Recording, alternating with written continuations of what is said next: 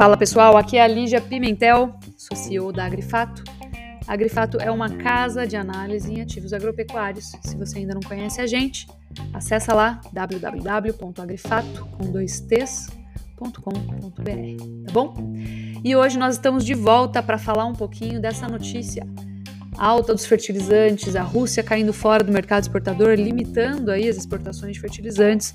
O que que isso faz, né? Traz de perspectiva é, para os custos, o que, que, isso traz de perspectiva para a produção de grãos. A gente vai falar um pouquinho também sobre outubro no mercado do boi, foi a maior queda mensal da história, por que, que isso acontece, né?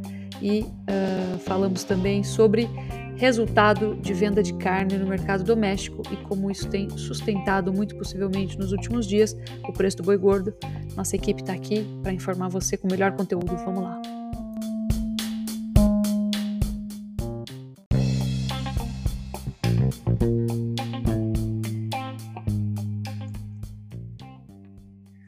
Então, turma, mais uma semana aí de é, bastante incerteza, né? O mercado não tá fácil. Saiu uma notícia hoje, assim, extremamente. Eu, eu colocaria que quase como desanimadora, né? De que a Rússia vai limitar a exportação de fertilizante. A Rússia, que tem uma participação no comércio global desse insumo que é preponderante.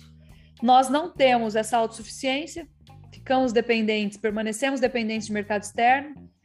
E a gente quer transformar a pecuária, né? Quer aumentar o índice tecnológico para aumentar a produtividade e agora a gente tem uma pedra no sapato, inclusive, para fazer a lição de casa, que é melhorar nesse sentido, porque os custos estão muito altos, inclusive o dólar, né, bombando, castigando assim duplamente, eu acho que tanto pela falta do produto quanto pela questão cambial, prejudicando sobremaneira aí a aquisição de insumos, né?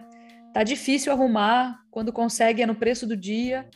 O preço do dia tem uma defasagem com o dólar, ou seja, é, a gente está totalmente sem é, uma, um poder de barganha né, dentro do, do consumidor aí dos insumos.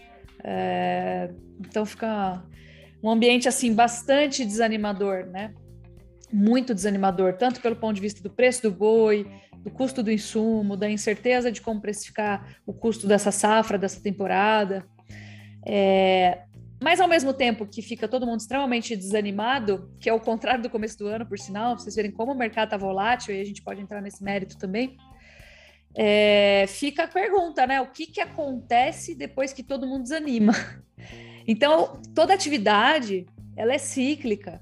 A gente não pode esquecer isso. Parece que acabou o mundo agora, da mesma forma que lá no começo do ano parecia que o boi ia continuar no foguete aí chegar a 400 né, reais arroba em São Paulo.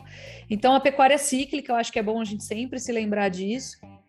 Eu recebi mais vídeos aí durante o fim de semana de gente soltando. A gente até postou nas redes sociais, né? Recebi de cliente, de gente soltando boi de volta no pasto.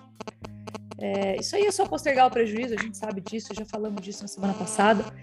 Mas eu acho que vem essa notícia aí hoje sobre a Rússia para não deixar ninguém respirar aliviado nem um dia da semana, né? E aí acho que o Stefan que trouxe essa notícia pode comentar um pouco também, né, Stefan, inclusive sobre a relevância da Rússia nesse mercado. Fala aí. Isso, vamos lá, Lígia. Então, a, a Rússia, né, ela é uma das principais players globais aí na, na questão de gás natural, né? Ela fornece muito gás natural para a Europa. É, juntamente com, com a China, né, a, a Rússia, em termos de fertilizantes nitrogenados, especialmente aí a ureia, China mais Rússia no mercado brasileiro representa aí praticamente mais de 50% do volume desse fertilizante nitro, nitrogenado importado. Então a gente tem aí um movimento comum, né, e conjunto da, desses dois grandes players de fertilizantes nitrogenados, é, buscando aí minimizar o efeito da inflação e do abastecimento nos seus países, reduzindo aí, né, tirando o produto do mercado é, para exportação e retendo ele no, no seu país para, vamos dizer, aliviar o lado da, da inflação para o produtor na para o produtor russo e para o produtor também chinês, né, para esses dois mercados. a China, né, ela vai limitar aqui, né, em, em faixas de cota, né, as exportações de fertilizantes nitrogenados em 5,9 milhões de toneladas. E para fertilizantes que tenham nitrogênio na, na fórmula, né, em 5,35 milhões de, de toneladas. É, só para destacar aqui, esse ano, né, a gente já importou cerca de 800 mil toneladas de, de nitrogênio da, da Rússia. A questão dos preços que começou lá com a China, né, aí quase há 30 dias atrás, agora a gente tem ainda mais uma, uma pedra não, né, mas tem alguma coisa muito maior no nosso sapato que acho que o pé nem cabe mais no sapato para para falar problema, de preço, né? para falar de preço de fertilizantes que a gente tem ouvido falar aí de clientes ou até mesmo pelo próprio mercado de reajustes, especialmente dos nitrogenados da ordem de 200 a 300 reais, é, isso de, a, acontecendo de forma semanal. Para ter uma ideia, né, semana passada um cliente nosso é, fixou o nitrogenado dele em torno de 4 mil, 4 mil reais a tonelada na região de Naviraí, Mato Grosso do Sul. Eu tinha conversado com ele há duas semanas atrás, acho que no intervalo de duas semanas tinha subido mais de 500 reais a tonelada naquela região. É, quando a gente olha centro produtor, né, vamos colocar Sorriso, ultrapassando 5.500 reais a tonelada. Quando a gente faz um paralelo aí, né, de relação de troca para o milho, né, isso dá uma relação de troca de mais de 90 sacas por hectare a produtividade média do milho na região de Sorriso, né, quando eu pego o histórico, ela gira em torno de 110 sacas por hectare, né, com exceção dessa safra agora passada, teve uma frustração não só Mato Grosso, mas em termos gerais. Então você tem aí um comprometimento enorme da, do custo de produção e da margem do, no caso do agricultor. Para o pecuarista também, né, esse movimento, esse movimento de corrosão do poder de compra vem na mesma velocidade, na mesma intensidade para o fertilizante, não só para o nitrogenado, mas para os potássicos. Então, assim, a gente se vê aí, né, num momento, né, o, de caramba, o que, que eu faço agora, né? Chuva começando, entrando época de manejo, ao mesmo tempo esse problema com a arroba do boi, o custo de nutrição elevado, agora põe mais uma conta, que é o custo do fertilizante. A gente tem visto aí, né, fazendo paralelo com pecuária, alguns vídeos saindo aí, né, de confinamentos, colocando a boiada no pasto, como é que isso vai se dar em termos de manejo, é, pra, porque um pasto vai exigir fertilizante para manter uma boiada aí gorda ou manter um ganho de peso, da mesma forma você vai ter um, choque aí de adaptação desses animais numa dieta nova, então você tem um cenário de eficiência aí... enorme, Exatamente. gigantesca. Então, uma coisa que ninguém comenta, né? Não tá só complicado para a agricultura, né? Mas quando você faz esse paralelo para a pecuária, vamos dizer, o problema vem na mesma intensidade. É, tem uma correlação muito grande entre a alta de preço de fertilizantes, né? amônia, nitrogenados, potássio e, e o preço das commodities agrícolas. Sim. Então, assim, agora fertilizante disparou, o que pode sugerir um risco grande, inclusive, para o preço das commodities agrícolas, para quem depende delas daqui para frente. Porque é um limitante Exa produtivo, né? Sim. Já se, é, já, é, pelo menos na Bolsa de Chicago, né, o, pessoal que anda operando a safra norte-americana que está em colheita, né? A gente, os Estados Unidos nem terminou de colher ainda o milho e a soja, mas já se especula que para a próxima safra, né? Especula não, mas com certeza, né?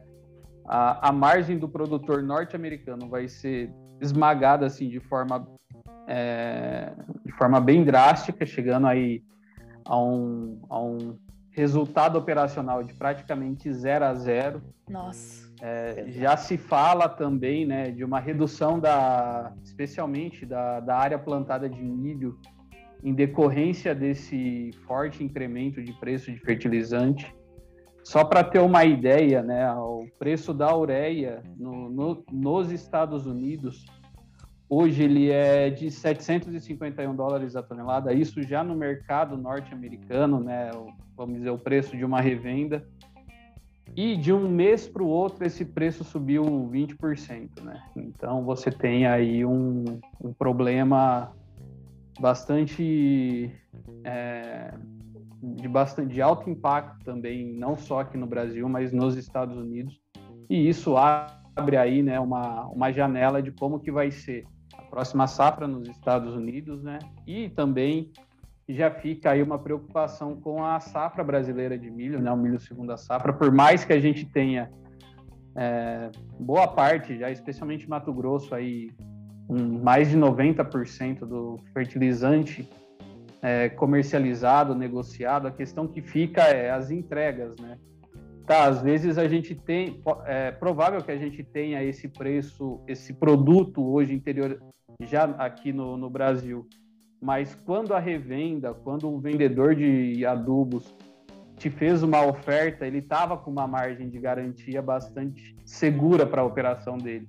Só que agora que ele vai comprar o fertilizante no porto, a gente tem a referência aí que aqui no Brasil, em Paranaguá, já está na ordem de 1.100, 1.200 reais a tonelada do fertilizante. Reais não, dólares. Uhum. Então, como é que fica esse custo, né? Há um ano atrás, o preço do fertilizante da ureia, né, no porto, era da ordem de 280 dólares a tonelada.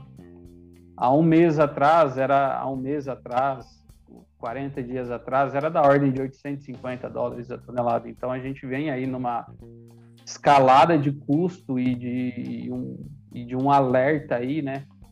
E apesar desses, dessas grandes expansões de área prevista para milho que a gente espera para a próxima safra, a gente tem que tomar um cuidado aí, né? é, porque, essa, porque essa expectativa ela é dinâmica, né? Ela trabalha Sim. junto com o que o mercado está mostrando hoje. É, essa expansão. Muito parecido não... com o confinamento, né? A dinâmica Exato. de, ó, hoje eu tô otimista, vou botar, mas putz, isso aqui se frustrou no meio do caminho, hum, o que, que vai acontecer, né? Sim. É, essa expansão pode não se concretizar, né? Ou se caso se concretize, a gente tem aí uma atitude do agricultor que ele pode aplicar menos, menos fertilizante, aí você vai ter um resultado menor. Pior. De toda forma influencia. Né? Exatamente, exatamente. Então, almoço é grátis, o, né? É o cobertor curto, né?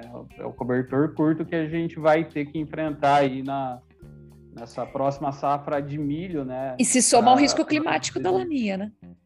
Exatamente. Esse ainda, né, o risco climático, a gente ainda tem uma pelo menos as previsões ainda não trouxeram nenhum sinal de alerta mais expressivo, né, que você vai venha ter um impacto, mas está no, tá no, a gente sabe que está no radar do mercado, né, é, qual que pode ser o que a, a nossa safra está sob influência desse fenômeno, mas ainda a gente tem aí uma uma indicação e uma expectativa que para o milho os preços hoje trabalham aí na, num patamar mais estabilizado, aqui base São Paulo, 90 reais a saca. E, né, esperamos aí que não tem, a gente consiga contornar esses problemas maiores aí e que o preço para o produtor, para o pecuarista, né, estabilize aí num patamar interessante e que a arroba do boi também se recupere, né?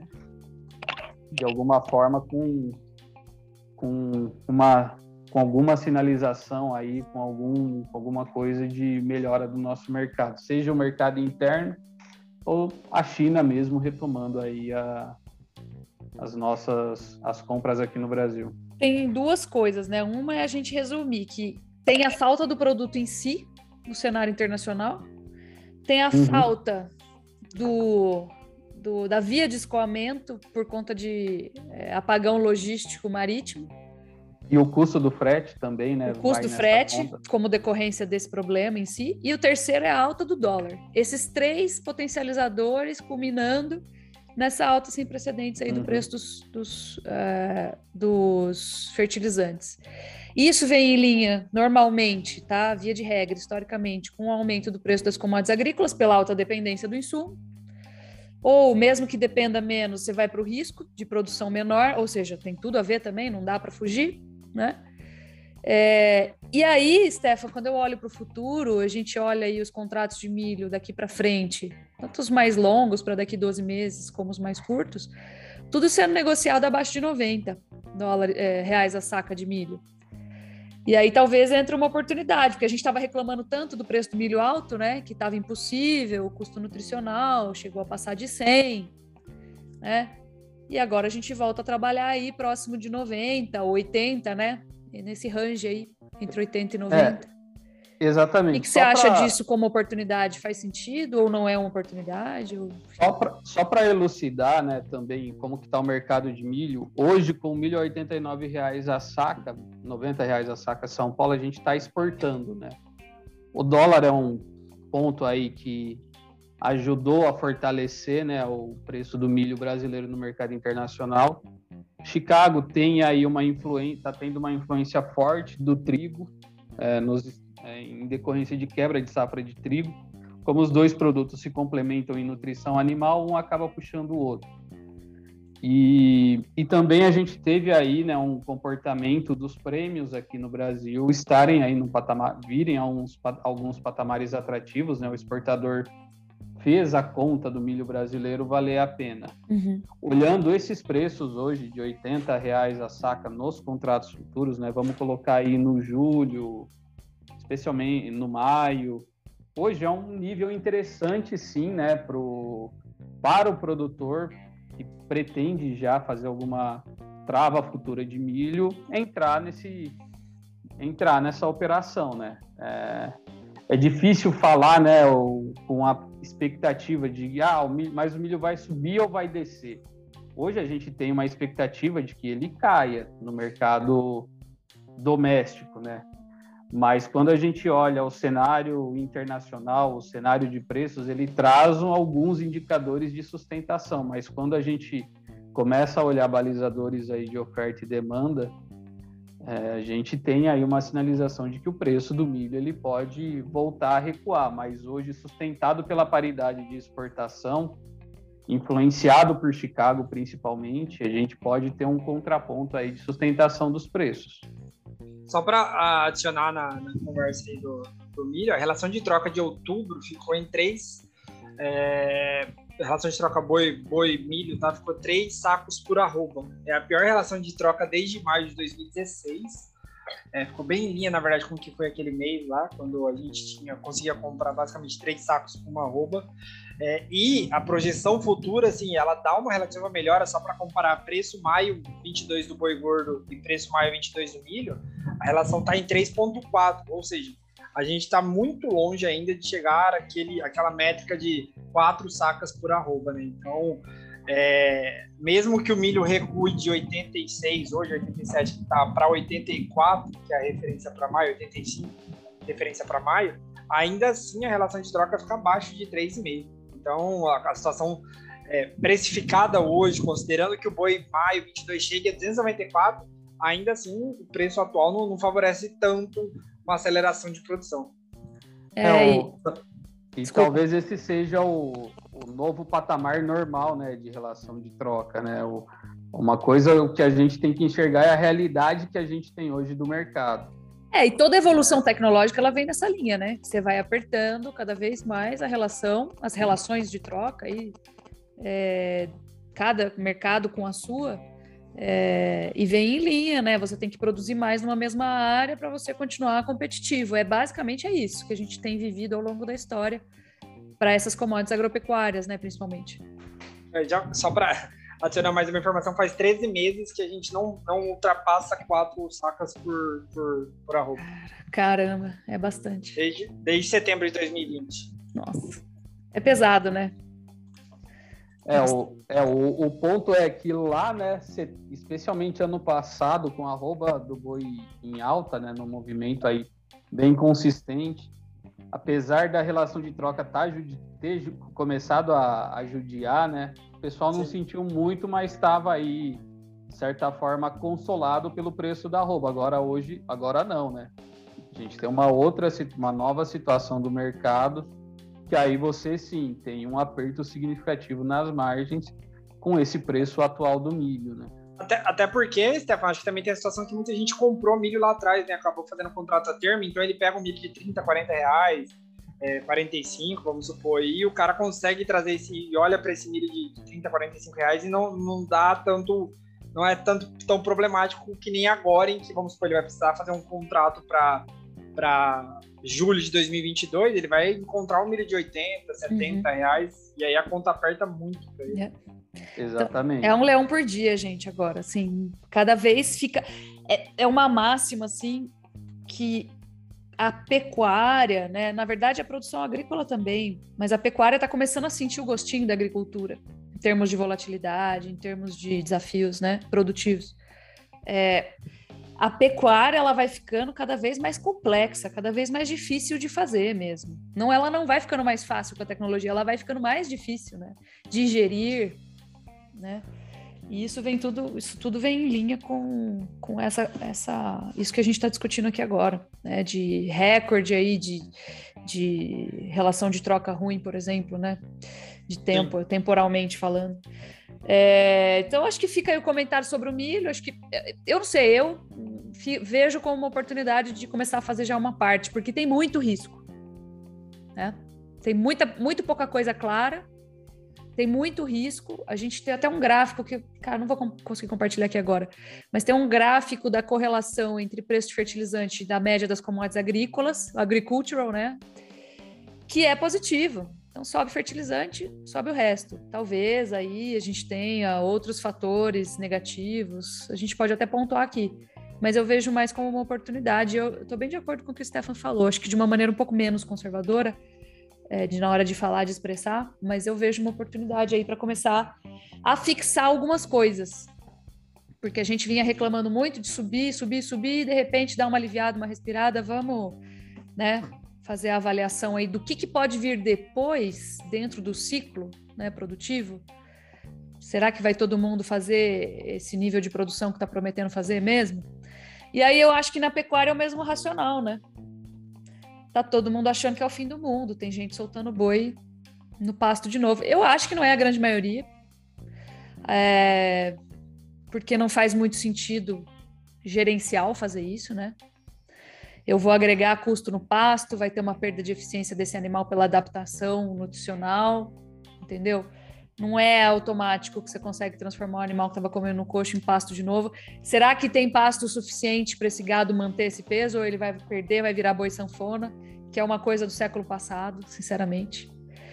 É, então, eu acho que não é todo mundo que vai fazer isso. Algumas pessoas vão fazer, aparentemente estão fazendo, mas não sei se é todo mundo que vai fazer. E mesmo que faça, será que esse boi vai ser entregue gordo lá na frente de novo? E, e, eu acho que quando esse pessimismo ele toma conta do mercado, as pessoas perdem o referencial histórico. Elas olham só o curto prazo, né? Tem dificuldade de olhar o longo. Então eu tô achando que, cara, o que, que vai ser de janeiro e fevereiro, entendeu? Não sei se a gente vai ter pastagem suficiente. Na verdade, eu acho que não. É, a pastagem apenas começou a se recuperar agora. Esse animal, para ele ganhar peso, ele precisa de cinco meses em boa pastagens com um bom nível de forragem, de produção de forragem. E em janeiro eu não vejo isso acontecer. Nós estamos praticamente em dezembro, nós estamos em novembro, né? Praticamente no fim do ano aí. É, e o que, que isso pode trazer? Eu acho que para dar um, um, imprint, assim, um, um, uma noção de tamanho, o Iago levantou um gráfico aqui hoje que me, nossa, até me deu uma, foi aqui não só tomar um soco na cara, né? É, o que, que aconteceu com o preço do boi em outubro? Foi a maior queda desde, desculpa, Iago. Foi a maior queda da história. Foi a, a maior queda mensal da história. E aí eu acho que tem umas coisas para a gente voltar a falar. A primeira é a, a gente teve uma queda muito relevante entre 2005 e 2006, que foi a pior crise de preço real da pecuária né? Margens, assim, foi, foi a, a maior liquidação de rebanho que a gente já viu na história, foi naquela época, por vários motivos. Um era que a pecuária precisava passar por isso mesmo, por uma questão estrutural, a gente pode até falar sobre isso numa... A gente podia até fazer um podcast uma vez de pecuária e história, a história da pecuária, assim, né? Sim. Fazer uma linha do tempo aí retroativa e contar a história da pecuária, do porquê que foi assim, por que não é mais e tal. Mas basicamente tinha uma questão estrutural que trouxe os preços para baixo, e justamente quando os preços estavam assim, querendo se aproximar das mínimas, veio o caso de febre aftosa no Brasil, bate na madeira, e leva os preços no primeiro momento ainda mais para baixo, ou seja, é um corre, salve-se quem puder, o pessoal já estava tomando um prejuízo lascado, assim, uma correção produtiva muito forte, e a gente teve uma queda de preços agora, mais relevante, mais proporcionalmente maior do que naquele período. Então, assim, chama muito a atenção, né? 10,79%. 6. 6, desculpa. Isso. Então é muito relevante, né? Para vocês verem, a gente estava subestimando China, em primeiro lugar, achando que eles precisavam muito da gente e que todo mundo amava a carne brasileira lá dentro agora e que eles de fato descobriram a carne do Brasil. Tem uma parte disso que é verdade, mas tem uma outra que não é tão verdade, que é o fato da gente ter falado aqui que a China a história da China se conta, em, se conta em grandes espasmos econômicos e produtivos, né? E aí, tanto faz tem carne lá se não tem, eles querem saber é de da questão diplomática, da questão política, da questão é, é, técnica, do que, que aconteceu aqui no Brasil e como a gente explica isso para eles, para voltar a liberar. Não sei se eles estão tão preocupados num primeiro momento assim, com preço, que é o que a gente falou no podcast retrasado, sem ser o passado. E segundo é a proporção que a gente tem hoje das exportações dentro de tudo que a gente produz, tudo que as exportações estão levando que a gente produz, e tudo que a China leva dentro do que a gente produz, que também a gente nunca teve um mercado só levando 15% de tudo que a gente produz. Nunca. Então acho que a gente subestimou tanto a maneira como os chineses compram, a maneira como eles veem essa compra. Ah, eu preciso muito disso, senão o negócio aqui vai ferrar população não sai na China às ruas para se manifestar, é diferente, né, do que a gente tem aqui de conceito dentro do Ocidente. E a gente nunca teve. Olha, mesmo quando a gente exportava bastante, que foi justo nessa grande crise estrutural da pecuária, que foi entre 2006 e 2007, foi o nosso recorde de exportação é, passado anterior, né? A gente Bom, não tinha tudo isso concentrado no mercado só. Esses 15%. É, e mesmo quando era. Quando a gente fala do maior comprador no período, ainda assim ele não representava dentro da produção tal volume como a China representa hoje. Perfeito, precisamente. Então aí a gente mostrou, a gente viu, teve que pagar para ver o que, que significa essa concentração, o que, que significam as nossas exportações dentro desse ambiente de maior volatilidade que a gente tem hoje em dia, é, dado o nível de globalização e tudo mais, né? Que a gente eu, eu, eu adicionaria nessa. Desculpa. Opa, deixa eu fechar aqui.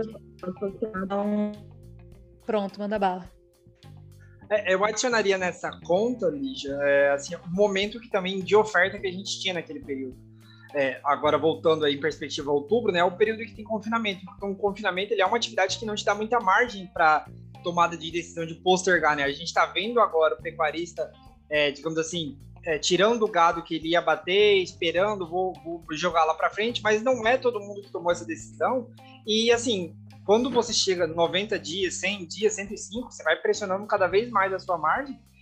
E é, você meio que é obrigado a entregar. E em alguns casos, a gente viu que o frigorífico não queria nem garantir o abate para aquele cara. Exatamente. Então ele, ele acabou aceitando o preço que o frigorífico dava, porque ele não tinha proteção e acabou que vinha nessa, é, né, nesse aceite do que o frigorífico queria pagar por ele. Então acho que a gente teve um combo é, negativo que trouxe a esse preço. Né? A gente tinha uma dependência muito grande, como a gente nunca teve na história, de um único comprador, e esse comprador é, externo é, a, a, dependência deles sobre a nossa produção era muito grande e, ao mesmo tempo, a gente tinha uma oferta que você não conseguia dar vazão ou, digamos assim, é, postergar a decisão de abate dela. Né? É diferente quando você tem um gado a passo, que você consegue manter ele ali por um custo infimamente menor, eu diria, e você mantém esse animal 15, 30, 45 dias, né? Então, uh, eu acho que o, combo de, desses dois fatores trouxe a gente para essa maior queda da história aí no, no, no, preço do boi gordo. É, fora a falta de capacidade é, acho bem lembrado aí do nosso mercado doméstico em absorver qualquer excedente, né?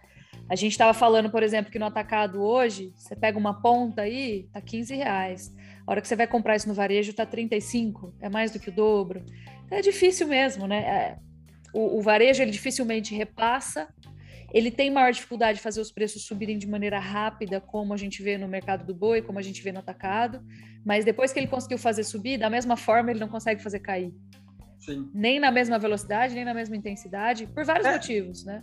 É, é, quando você compara os indicadores de inflação, você vê muito isso. Né? O indicador de inflação para atacado é um e para o varejo é completamente diferente, é outro. A, a proporção de variação, só, só para efeito comparativo, IGPM, há dois meses atrás, que foi, acho que ali, é, a gente tinha um IGPM de 32%, e IPCA no mesmo período a 6, 8, 10, 9%. Então, Baita do delay, né, também. Exatamente. Então, e, é e, mas eu acho que assim, Lígia, eu acho que assim, a gente conversa sobre o que aconteceu em outubro, mas já botando um gancho aí, eu acho que a gente está partindo para um cenário em que é, a gente talvez tenha chegado no fundo do poço. Né? Então, quando você olha em comparativo aí é, o desempenho do, do, atacado na última semana, nas últimas duas semanas, em volume de vendas, é, em preço do boi gordo também, uma atratividade aparentemente dos, dos pequenos e médios frigoríficos voltando a ativar o mercado interno. Né? Então, eu acho que é, não falando só em notícia negativa, acho que a gente talvez tenha chegado justamente nesse fundo é, de, de, preço, eu diria, no mercado físico e até mesmo no mercado futuro. Né? O mercado futuro ele testou novembro a 265 e agora já é 273 e aparentemente consolidando esse patamar. Ele segurou, ele segurou no suporte de maneira bem forte ali. Né? Mesmo de, diante de toda a volatilidade semana passada, ele foi, voltou, foi, voltou, segurou. E é da mesma forma que ele tem uma resistência muito bem desenhada em 300 ali para o janeiro, por exemplo. A gente está falando do janeiro, né? Curto prazo já era, né, gente? Vamos falar a verdade. Curto prazo já era. Apesar de a gente estar vendo uma movimentação agora de curtíssimo prazo que sugere essa sustentação que o, que o Iago estava falando agora, né? É, eu, eu tenho até eu, um. Hã? Não, eu só ia pontuar que eu acho que assim, a gente tem espaço para manter esse nível atual e talvez uma leve alta. Agora, falar em forte valorização eu acho muito difícil. Tá. Ó, vou até. Para quem assiste, a gente tem uma página aí que fica no, no, no, no YouTube também. Eu vou só compartilhar um gráfico aqui rapidinho. Vocês estão vendo minha tela? Sim. Beleza. Sim. Olha só. Só para pontuar, e eu vou ilustrar para quem está só escutando também. Aqui, ó, a gente tinha a diferença entre a arroba e a carcaça no atacado, normalmente, historicamente, ela é negativa. Ela vinha recolhendo, diminuindo essa diferença né, ao longo dos últimos anos até 2016. Ou seja, o frigorífico normalmente paga mais caro pela arroba do que ele recebe pela carne no atacado, carcaça. E depois ele paga essa conta vendendo couro, sebo, miúdo, subprodutos e muitas vezes até a carne desossada já, né? Tem indústrias grandes hoje que desossam a carne e vendem ela desossada. Normalmente essa, essa relação é negativa. Então o cara paga mais caro pela arroba, recebe menos pela carcaça e, e vende esses, entre aspas, penduricalhos, porque entre aspas, porque é muito, são muito valiosos, né? Esses penduricalhos. Mas é só para quem está nos escutando ter uma noção didática do que eu quero dizer com isso. E aí ele vai formando essa margem positiva com os subprodutos, né? O, o, o resto aí. Bom, a partir de 2017, sem o resto, entre aspas, o resto, entre aspas mesmo, porque tem um grande mercado em cima desse, entre aspas, resto, tá? Se aproveita tudo do boi. Bom, essa relação, essa diferença entre os preços já estava positiva, ou seja, ele já estava vendendo a carne no atacado mais caro do que ele pagava pela arroba. E isso se manteve até 2020, em abril, quando o boi disparou e o boi voltou a ficar muito caro. Né, diante do atacado, ou seja, se valorizou mais do que o atacado. Tem muita gente que nem gosta quando a gente fala isso.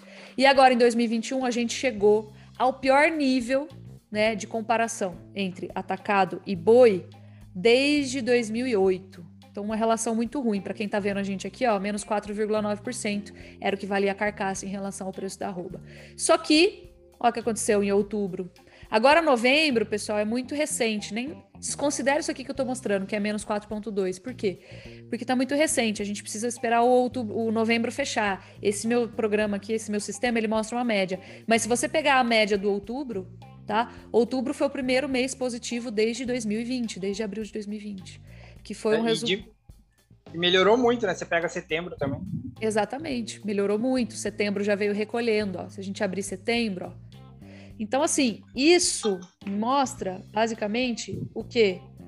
Que se o mercado doméstico voltou a remunerar, ou most... não vou nem falar remunerar, porque aí a gente está presumindo lucro, e cada indústria tem o seu lucro, né? Seu passivo trabalhista, seu dinheiro de contabilização com juros, sua utilização da capacidade estática e diluição de custos fixos. Então, não vou entrar no lucro, isso aí não é margem. Eu estou falando só de relação. Mas a partir de outubro, principalmente, que já terminou e a gente já pode passar a régua e falar o que aconteceu, né?